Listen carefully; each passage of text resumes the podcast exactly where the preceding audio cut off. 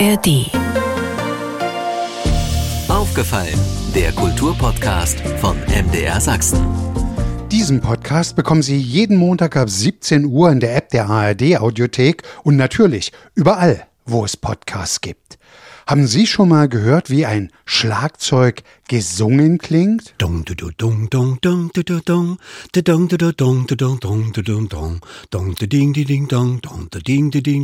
Wer sollte das besser können als Günter Baby Sommer, der Jazz-Schlagzeuger, der am Freitag in Radebeul 80 wird? Und diesen Geburtstag dann im September drei Tage lang auf der Bühne feiern wird.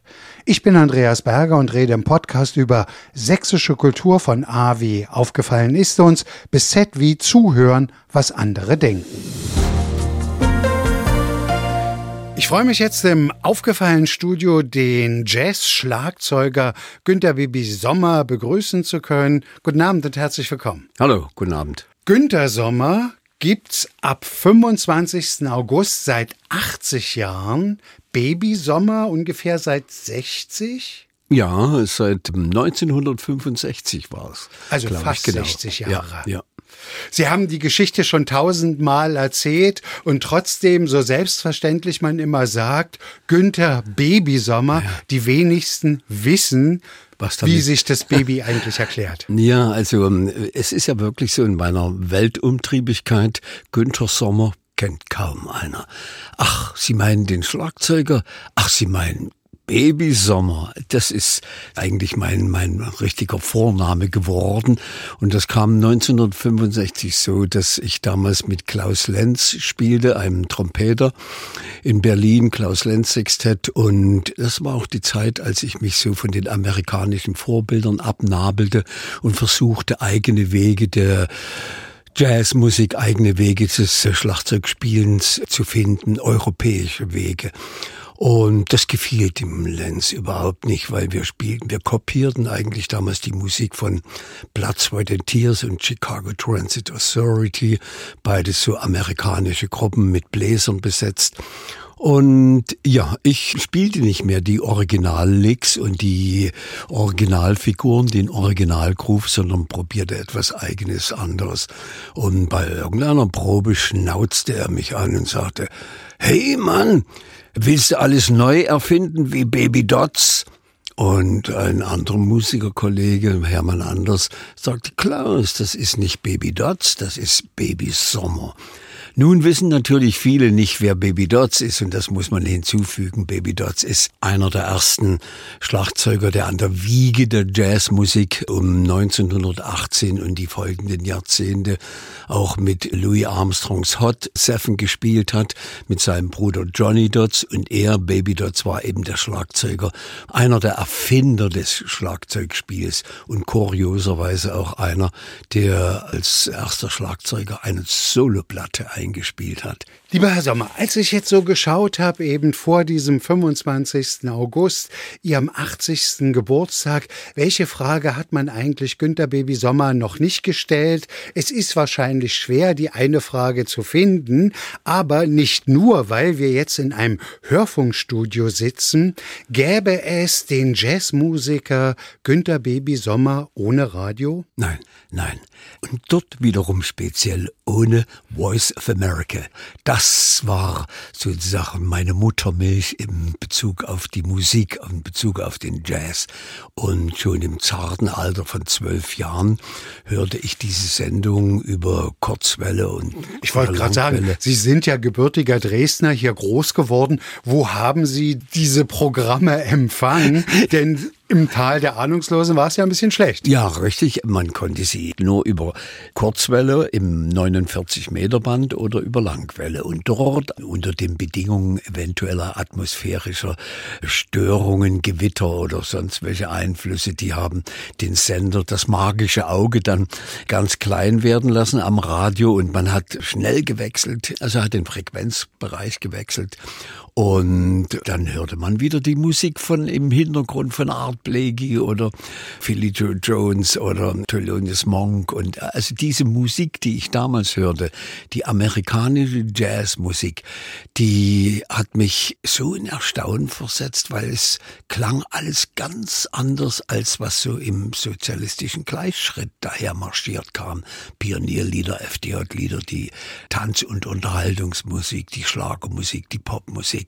Und diese Musik, die ich damals natürlich überhaupt nicht verstanden habe, aber die hat mich gerade deshalb als eine Herausforderung so fasziniert, dass ich sie jeden Abend, kann man sagen, von 0.15 Uhr bis 1 Uhr gab es diese Sendung auf äh, Stimme Amerikas, ein Sender, der, wie wir wissen, eigentlich politisch motiviert war und in den gesamten Ostblock hineinstrahlte aber eben nachts mit dieser Dreiviertelstunde Jazzmusik.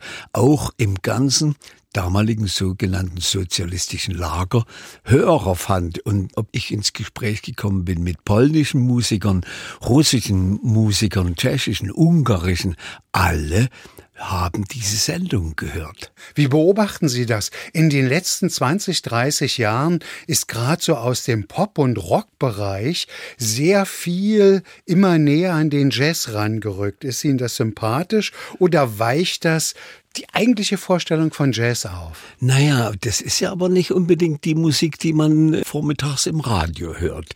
Natürlich die Begegnung von Rockmusik. Rockmusik hat je nach dem wann, also wenn wir die Rockmusik der, der 60er, 70er Jahre und so angucken, da gibt es so viel Nähen zur Jazzmusik. Und manchmal gab es auch sogar Perioden, wo die Rockmusik kreativer war als die Jazzmusik.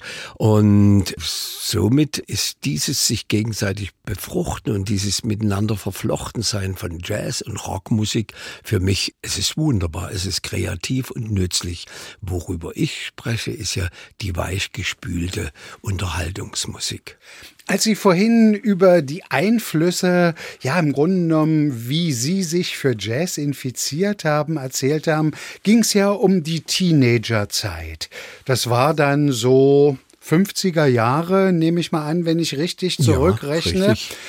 Da spielte ja der kleine Günther Sommer, wenn ich es richtig gelesen habe, zunächst Trompete, wahrscheinlich weil er ein bisschen wie Louis Armstrong werden wollte, genau, bekam dann ja. noch Akkordeon dazu. Umgekehrt. Ah, umgekehrt, Erst das okay. Akkordeon und, und dann wurde ich mit dem einem 80-bässigen Weltmeister-Akkordeon welches mir meine Eltern wirklich im zarten Alter von zwölf Jahren überschulterten, in den Akkordeonunterricht geschickt. Und dort musste ich die Ouvertüre zu Dichter und Bauer von Franz von Suppé spielen und lernen. Und das vertrug sich überhaupt nicht mit dem, was ich nachts bei Willis Carnevon Voice of America Jazz Hour hörte. Also das waren Welten dazwischen. Und genau, es dauerte nicht lange, dann legte ich das Akkordeon ab und griff zur Trompete und dann begann meine praktische Zeit in Radebeul auf der Bühne mit einer Jugendtanzkapelle genannt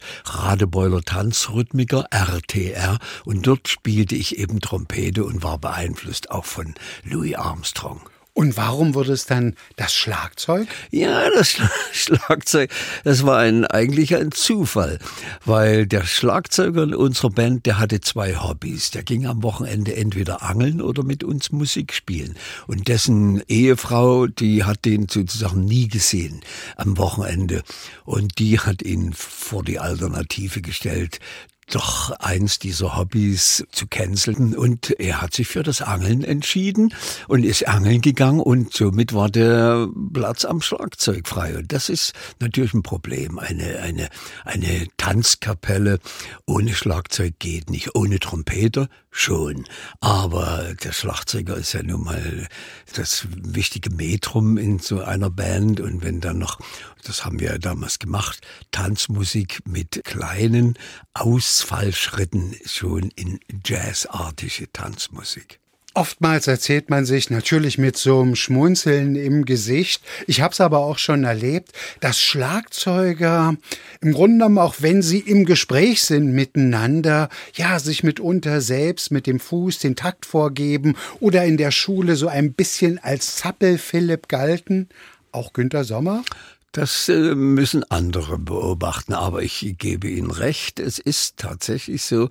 Ich ähm, habe einen Studenten in meiner späteren professorablen Tätigkeit an der Hochschule für Musik gehabt, einen hervorragenden Schlagzeuger Christian Lillinger, der ähm, hyperaktiv war und während des Unterrichts oder während eines Gesprächs oder es trommelte immer, es zappelte und trommelte immer an ihm auf Tischplatten am Stuhl oder am Körper Körper oder wo auch immer. Es war ein hyperaktiver Trommelphilipp. Weil Sie es jetzt schon angesprochen haben, Ihre Zeit an der Dresdner Musikhochschule muss man ja zweiteilen. Einmal die Zeit als Student, dann die Zeit als Professor. Was war die spannendere Zeit? Oh, das ist äh, nicht einfach zu beantworten. Sind natürlich ganz Beide Zeiten haben ganz unterschiedliche Parameter. Die Zeit des Studierens war eben die Zeit der, der Neugier, der absoluten Neugier, um sich selber sozusagen weiterzuentwickeln. Auch die Auseinandersetzung mit den Lehrern, denn ich kann Ihnen erzählen, dass die Lehrer, die wir damals hatten, 1962 ging ich an die Schule und da wurde gerade eine neue Abteilung für Tanz- und Unterhaltungsmusik, sogenannte TUM-Abteilung, gegründet und hinter der Abteilung verbargen sich alles Jazz, ältere Jazzmusiker, die, ja, die zur Zeit der Nazi-Zeit natürlich gleichermaßen unter dem Jazzverbot litten und froh waren, dass sie endlich nach dem Ende der Nazi-Zeit ihre Musik endlich mal wieder spielen konnten. Und die wurden als Lehrer an die neue Abteilung berufen und meiner war eben Siegfried Ludwig und sie kamen eigentlich alle aus dem Orchester, aus dem Stamm von Günter Hörig. Dresdner Tanzsinfoniker unter Leitung von Günter Hörig. Die waren alle älteren Datums natürlich und dort gab es auch eine Problematik, weil wir jungen Leute, wir strebten ja in die Zeit zeitgenössische Musik, also schon in den modernen Jazz, in den sogenannten Modern Jazz hinein, wollten wissen, wie Art Blakey, Philly Joe Jones und Elvin Jones und wie die das machen, die Schlagzeuger und wie eben Thelonious Monk oder Charles Mingus und Miles Davis und so. Und die älteren Kollegen, die sind sozialisiert mit der Swing-Musik der 30er Jahre, die Orchester, was weiß ich, äh, von Count Basie, Duke Ellington und Cap Calloway und, und, und äh, Jimmy Lansford und also Swingmusik der 30er Jahre war ihre Nahrung und jetzt prallten dann natürlich Generationen und auch Stile aufeinander. Naja, und das war nicht ganz ohne Probleme, aber es war herausfordernd und es war Neugier. Später, das Lehren selbst war eigentlich ein. Und dort habe ich genau diese, mich erinnert an diese Erfahrung, die ich als Student gemacht habe und habe nicht den gleichen Fehler gemacht, sondern habe mich sehr explizit für die Musik der Studenten interessiert, ich wollte wissen, was aktuell ist, welche Helden sie auf den Sockel der Unantastbarkeit stellen und wem sie hinterherlaufen. Und das war für mich dann auch eine Art von Bildungszeit. Und das hat mir auch sehr gut getan, mich immer mit den jungen Leuten zusammen, auch mit denen zu spielen und sozusagen auch meinen eigenen Unterricht immer aus dem praktischen Zusammenspiel zu machen, nie nur aus der Schule. Also aus der Schule meint, damit meine ich das Heft, das Papier, die Schlagzeugschule oder die Trompetenschule mit so und so viel Exercises und Seite so und so und so. Nein, das für mich war das praktische Miteinanderspielen war sehr wichtig. Korrigieren Sie mich, wenn meine Beobachtung falsch ist. Hat für Sie Jazz prinzipiell auch immer etwas die Gesellschaft in Frage stellendes an sich? Naja, reflektierend in jedem Fall. Also ich bin ein Vertreter der Spielarten, die nicht nur im Sinne von l'art pour l'art, die schöne Musik, die schönen Noten, die schönen Akkorde, die schönen Melodien spielen, sondern bei mir ist sehr oft auch eine hm, gesellschaftliche, eine politische Aussage damit verbunden. Und letzten Endes habe ich auch in meinem Leben gemerkt, dass die Jazzmusik, die Musik ist, die am schnellsten auf Tagesereignisse, auf politische, kulturpolitische, auf Tagesereignisse reagieren kann. Frühmorgens, wenn ich, ich bin Zeitungsleser, ich bin noch von der alten Sorte, ich habe meine Morgenzeitung am Frühstückstisch oder höre im Radio, höre um 8 Uhr die ersten Nachrichten oder wenn ich dann etwas höre, was mein, sofort meinen kritischen Geist wachrüttelt und wo ich glaube, mich dazu ins Benehmen setzen zu müssen, zu muss ich nicht erst irgendein, je nach Größe des Ganzen, eine Komposition schreiben, eine Partitur, die bei gutem Papier 200 Jahre hält und dann noch drei, vier, fünf Jahre ein Orchester suchen, was diese Musik spielt, sondern ich kann von früh morgens, abends mich darauf beziehen, das habe ich zum Beispiel oft gemacht zu Zeiten der Apartheid, dass ich am Abend bei den Konzerten irgendein Stück Nelson Mandela gewidmet habe. Oder schon damals in DDR-Zeiten, als in Chile 73. Victor Hara so ein fürchterliches Schicksal erlitten hat. Also sich einfach äußern und in die Welt hinausschauen. Was passiert denn? Als vor, ich weiß nicht, einigen Jahren Kensavo Vivo mit seinen Bürgerrechtlern hingerichtet wurde, weil sie für ihre Homelands in Nigeria gekämpft haben und Shell einfach aus Profitinteressen ganze Landstriche verwüstet hat und Kensuaro Vivo war ein Nobelpreisanwärter. Und solche Dinge, die in der Welt passieren, die fließen bei mir in die Musik selbst durch entweder eine Dedication, dass ich irgendeinem Umstand etwas widme, einer Person etwas widme oder auf irgendeinen Umstand, der, den es zu kritisieren gilt, aufmerksam mache. Und das kann ich in einer Ansage am Abend, das kann ich ganz schnell machen als Jazzmusiker. Insofern war es ja wahrscheinlich auch in gewisser Weise Zeitironie, dass wahrscheinlich die legendärste Formation, in der Sie je gespielt haben, das Zentralquartett, Zentralquartett hieß. Das, das war ein sehr gute Geschichte, weil ich bekam aus Paris den Auftrag, eine neue Produktion für ein französisches Label zu machen. Und nachdem ich schon mit Louis Clavis und Sylvain Cassap mit französischen Musikern zwei Schallplatten eingespielt hatte, fragte man mich, ob ich denn nicht mal ein paar meiner Freunde, also meiner ostdeutschen Mitmusiker mitbringen könnte. Und da dachte ich natürlich sofort an Petrovski, Bauer, Gumpert. Also dies, da hießen wir noch nicht Zentralquartett, sondern Synopsis. Das war der Vorgängername vom Zentralquartett. Und als wir das dann einspielten, die Platte hieß auch noch Günther Sommer und drei alte Freunde auf dem Fahrstuhl zur 28 in Anlehnung an diese berühmte Miles Davis Musik Fahrstuhl zum Schafott. Jedenfalls nach dieser Einspielung waren wir uns sehr schnell einig, dass wir im Quartett weiterspielen wollen und nun einen neuen Namen finden.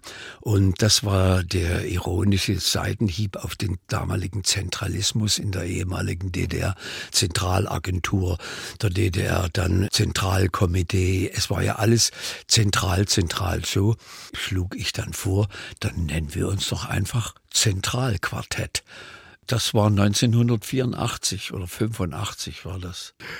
Herr Sommer, wenn man sich das so anschaut, Ihnen haben es ja offensichtlich nicht nur die Noten als Zeichen angetan, sondern auch die Buchstaben. Wenn ich an die vielen Interpretationen denke, die Sie mit Schriftstellern zusammen in, auf Hörbüchern oder auf Schallplatten oder CDs gebannt haben, ob das Günter Grass war, ob das Christa Wolf war, ob das Christoph Hein war, Nora Gomringer, jetzt im Sommer zusammen mit Volker Braun. Woher kommt diese Affinität nicht nur zu Zeichen, sondern auch zur Sprache, zur Literatur neben den Noten? Da muss ich sagen, ich bin ein Leser und Günter Grass sagte schon nach kurzer Zeit, nachdem wir uns, nachdem wir begonnen hatten zusammenzuarbeiten, dass er die ehemalige DDR, also damals existierte sie noch, wir lernten uns 1985 kennen, dass der Osten ein Leseland ist. Und ja, und ich war einer der Leser und Literatur hat mich schon seit Kindheit, ich habe ja fast alle Bücher von Karl May gelesen und das war für mich auch eine Schule in normativen Werten wie Anstand, Würde, Fairness. Das habe ich alles und zwischenmenschliche Dinge und, und das habe ich alles bei Karl May gelernt und natürlich in einem bisschen anderen Umfeld, wie wir wissen. Aber das Lesen war für mich eigentlich schon vorher. Mit 14 Jahren bekam ich ein Buch in die Hand von William Faulkner, Griff in den Staub. Und ich habe das Buch gelesen und habe gedacht, hier, warum verstehe ich hier nichts? Wer ist denn hier nicht ganz klar da oben? Bin ich derjenige oder ist er der? Also ich habe das hab die Literatur nicht verstanden, die langen Sätze, die Schachtelsätze und das alles. Und das war eigentlich so ein bisschen der Beginn einer Herausforderung, in Literatur zu graben und die Literatur auch anzusehen, nicht nur als eine Unterhaltungs-, sondern als eine Bildungsschiene. Und das, wie gesagt, mit 13, 14 Jahren. Und das hat sich dann immer mehr, immer mehr verfestigt.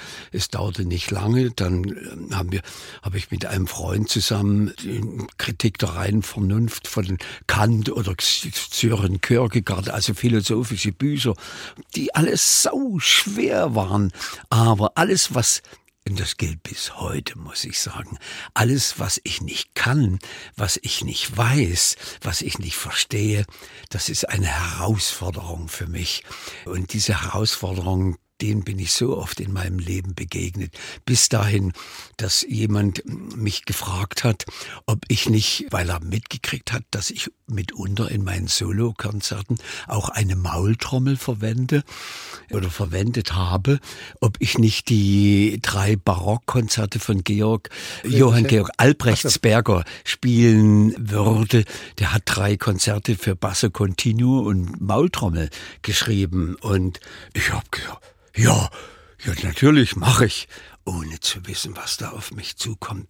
Denn das kann man gar nicht mit einer Maultrommel spielen. Das habe ich dann erst im Nachhinein, als ich mich darauf vorbereitet, gemerkt, dass man ja da viele Maultrommeln braucht, um diese Dong, du, du, Dong, Gong, Gong, Gong, Gong, Gong, Gong, Gong, Gong, Gong, Gong, Gong, Gong, Gong, Gong. Da muss man viele Maultrommeln haben in verschiedenen Tonarten und, und, und, und, und. Also diese Herausforderung, die habe ich so oft in meinem Leben oder mit, mit äh, Sinfonieorchestern spielen, mit 60 Streichern, mit dem Rundfunkorchester unter Leitung von, von Hanel in Berlin, was eine Katastrophe war für uns beide, für den Dirigenten und für mich, weil ich gewohnt war, wenn ein Dirigent nach unten schlägt, dann ist es Peng, die Eins. Nein, die Klassiker, der schlägt nach unten wenn der den Arm wieder nach oben hebt, dann kommt die Eins. Also das Orchester kommt immer hinterher. Für mich als Jazzmusiker immer zu spät. und das sind so Erfahrungen und Dinge, die ich in meinem Leben gemacht habe, die mir geholfen haben, mich etwas breiter aufzustellen und zu entwickeln.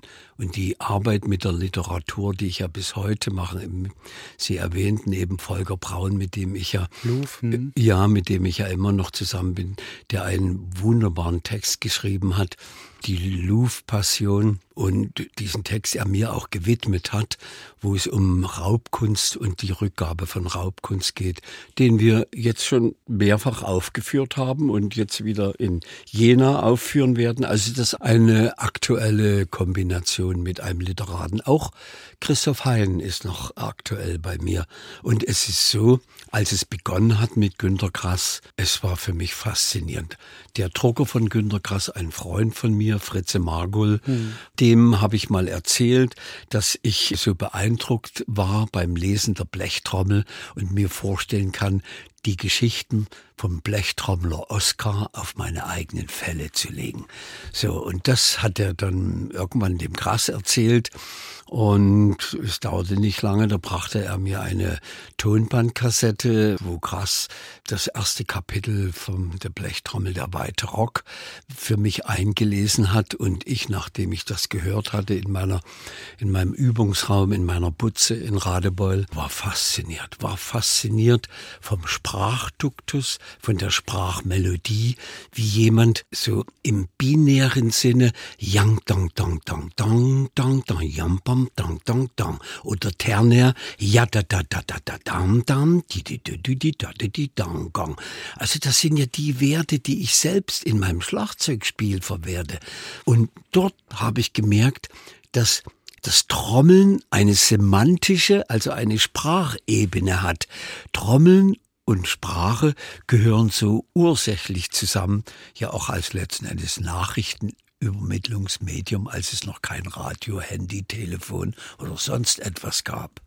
Aber dieses Kompliment, was Sie jetzt gerade Günter Grass gegenüber ausgesprochen haben, dem ja schon leider verstorbenen Literaturnobelpreisträger, das kann ich auch gern zurückgeben, denn Sie wissen ja, Sie kennen das schon, das Zitat, aber ich habe es einfach aus dem Archiv nochmal geholt. Als ich 2008 Günter Grass besuchen war, fragte ich ihn natürlich auch zu der Zusammenarbeit mit Ihnen und das hören wir uns jetzt einfach nochmal an, was er damals gesagt hat. Er ist ja für mich also ein wunderbarer und in Rhythmus und Klangfarbe aufgehobener Sachse, ein Ursachse. Und ich liebe, wenn er Hochdeutsch spricht, und das tut er ja meistens, hat das einen so wunderbaren kleinen sächsischen Nachklang der Überbetonung des Hochdeutschen.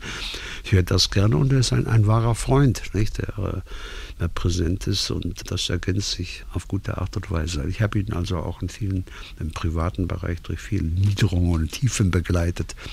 Es war wie ein Wunder. Ich glaube für beide. Weil für mich das nicht einfach eine Begleitmusik war, sondern was er auf seinen vielen Instrumenten machte, war wie ein Dialog zwischen gesprochenem Wort und in Klang und Rhythmus umgesetzten Beiträgen. Und das hat mir ungeheuer Spaß gemacht, auch dann bei Wiederholungen, wenn wir aufgetreten sind und auch bei weiteren Programmen. Findet man ja selten, also das aus einer anderen Sparte, in diesem Fall aus der Musik, auch das Verständnis für Literatur da ist. Und bei mir hat es immer schon von meinen frühen Jahren an ein Verhältnis zur Jazzmusik gegeben. Also wir waren füreinander geschaffen. Man muss natürlich über tausend Dinge eigentlich mit Ihnen reden, lieber Herr Sommer. Alles können wir gar nicht besprechen. Aber ich finde, zwei Dinge müssen unbedingt noch zur Sprache kommen. Wir müssen reden über den Schmuggler, Günter Baby Sommer, zwischen den Welten. Wie kam es dazu? Was haben Sie alles, als Sie schon zu DDR-Zeiten nach Italien, nach Frankreich, nach Griechenland und wohin überall fahren durften. Was haben Sie denn so alles in die DDR geholt? Das kann ich ja jetzt ungestraft erzählen, aber es war ja im Prinzip so, dass ich überhaupt fahren durfte, war ja dem Umstand zu verdanken, dass die chronische Not in der Devisenkasse der DDR auch Herrn Schalk-Golodkowski oder die entscheidenden Funktionäre dazu gebracht hat, auch Jazzmusiker für Devisen zu verkaufen. Und die Jazzmusiker, das ist nun mal so, wir sind im Agieren im nonverbalen Raum. Also da haben es die Liedermacher, Schriftsteller oder eben Leute wie Wolf Biermann oder andere Liedermacher die schon. Die sind sozusagen dingfest ja, zu machen aufgrund ihrer Formulierung. Genau so Der ist Klang es. ist da anders. Ja, richtig. Wir es gibt kein Gesetz, das sagt, der Ton F ist sozialistisch und Fis ist kapitalistisch. Also konnten wir auf dem Fis rumhacken, wie wir wollten. Es war für die Genossen keine Aussage dahinter.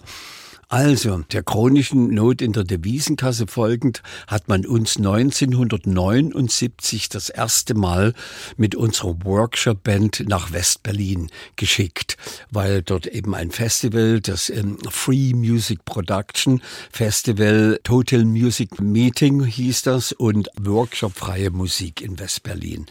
Und dort sind wir aufgetreten, erstmalig, obwohl schon viele, viele Journalisten und Leute in der damaligen Bundesrepublik wussten, dass es da ein paar spannende Musiker hinter der Mauer gab. Und wir durften dann fahren. Und immer noch mit einem Begleiter, der sogenannte Sandsack, wie wir ihn dann nannten. Und äh, unser Luden Petrowski, der arme Kerl, der nur sein Saxophon im Auto hatte, Klaus Koch, der Bassist, hat seinen Kontrabass diagonal im Auto von hinten links nach rechts vorn gelegt. Ich hatte das Auto voll Schlagzeug. Und da sagte der Luden dann eines Tages, aha, also mir habt ihr den Sandsack übergeholfen. So ist, dies, ist diese, dieser Begriff geboren. Und also und, und nach einer Weile hat sich ein sogenanntes Scheinvertrauen entwickelt, weil keiner von uns ist da geblieben, ist im Westen geblieben, sondern wir hatten ja Familie, Kinder und waren angebunden und und und und und. Und nach den nötigen Kontrollen hat es sich ergeben, dass wir zum Exportartikel wurden, auch der DDR. Und ich hatte das Glück eben nicht mit, dem Flugzeug oder, so, oder dem Zug, sondern mit dem Auto und dem Schlagzeug reisen zu können. Und das hat natürlich dazu geführt, dass ich von der einen Seite, von der DDR aus, unheimliche Listen hatte, wo alle Freunde mir aufgeschrieben hatten von was sie brauchen. Was sie brauchen. Das war von Babynahrung bis natürlich Mikrofone und Bücher und das größte Teil, was ich jemals transportiert habe, war ein früher Farbfernsehapparat, als es hier noch keine gab. Und, und da habe ich dann meine große Basstrommel, die größte, die ich hatte, genommen, habe die Felle abgeschraubt und all diese Dinge in den Hohlraum meiner äh, Trommeln gepackt und die Felle wieder drauf. Und so bin ich dann sozusagen zum Grenzgänger, zum Schmuggler geworden. Die Türen vom Auto, da waren die, die Hohlräume. Äh, die ganzen Hohlräume waren vollgestopft mit Literatur. Das war ja das Gefährlichste, die Literatur. Und dann bin ich an die Grenze gekommen und die übliche Frage war ja Waffen, Munition, Funkgeräte. dann guckt man voller Schreck. Natürlich nicht. Und ich hatte als Bauernopfer auf den Beifahrersitz entweder einen Spiegel oder einen Stern oder irgend sowas gelegt. Und ich sage, nein, nein, Druckerzeugnisse? Nein, nein, nicht, dass ich will. Und was haben wir denn da? Das war meine Möglichkeit, die Kontrolleure da abzulenken und von, von weitergehenden Dingen, die mir sehr spätlich geworden wären abzuhalten. Es waren elektronische Geräte, es waren für Musiker äh, Dinge, es waren für jedes, nahezu jedes menschliche Bedürfnis. Natürlich auch Käse und Wein und oh. was man so aus Italien mitbringt. Na. Darüber können wir bestimmt auch noch lange reden.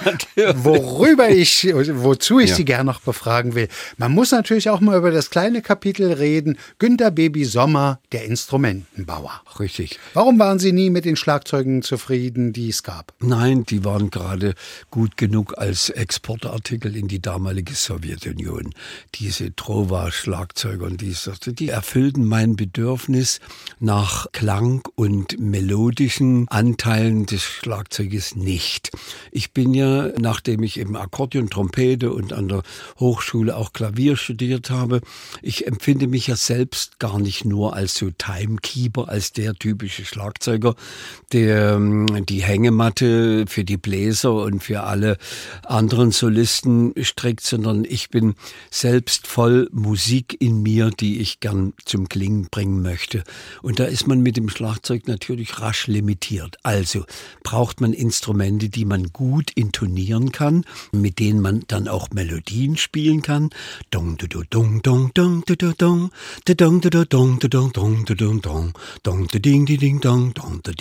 dong. Das sind ja nichts weiter als Trommeln. Das sind Intervalle, wo ich Melodien mitspielen kann und generell der Klang und dann so in den Ende 60er Jahren mit den eh revolutionären Jahren in der Musik, als der freie Jazz, der sogenannte Free Jazz aufkam, in der Erweiterung des Instrumentariums um Radkappen, um alle möglichen klingenden Metall- oder Holzgegenstände, die eigentlich keine Musikinstrumente sind, aber mein Schlagzeug wurde erweitert zu einer Klangwerkstatt.